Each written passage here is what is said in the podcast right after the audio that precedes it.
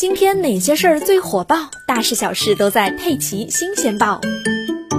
最近正是樱桃上市的大好时节，杭州一对情侣最近去了一家果园采摘樱桃，边采边吃，不到半天的时间，四五斤樱桃就下肚了。回家的路上，女朋友感觉肚子有些不舒服，怀疑可能是樱桃吃的太多了。但没多久，男朋友也感觉肚子隐隐作痛。小情侣上网一搜，无意间看到一条名为“樱桃竟能吃中毒，五颗就会要人命”的文章。里面说啊，因为樱桃核中含有氰苷，它与胃酸结合发生反应，会产生剧毒氰基离子，从而导致氰化物中毒。两人吓得不得了，直接就开车去了医院。医生检查之后，判断他们俩只是短时间内吃太多樱桃而导致的消化不良，给两人分别开了药，叮嘱多喝水、多休息就行了。那难道网上说的樱桃核有毒是假的吗？樱桃核没那么可怕吗？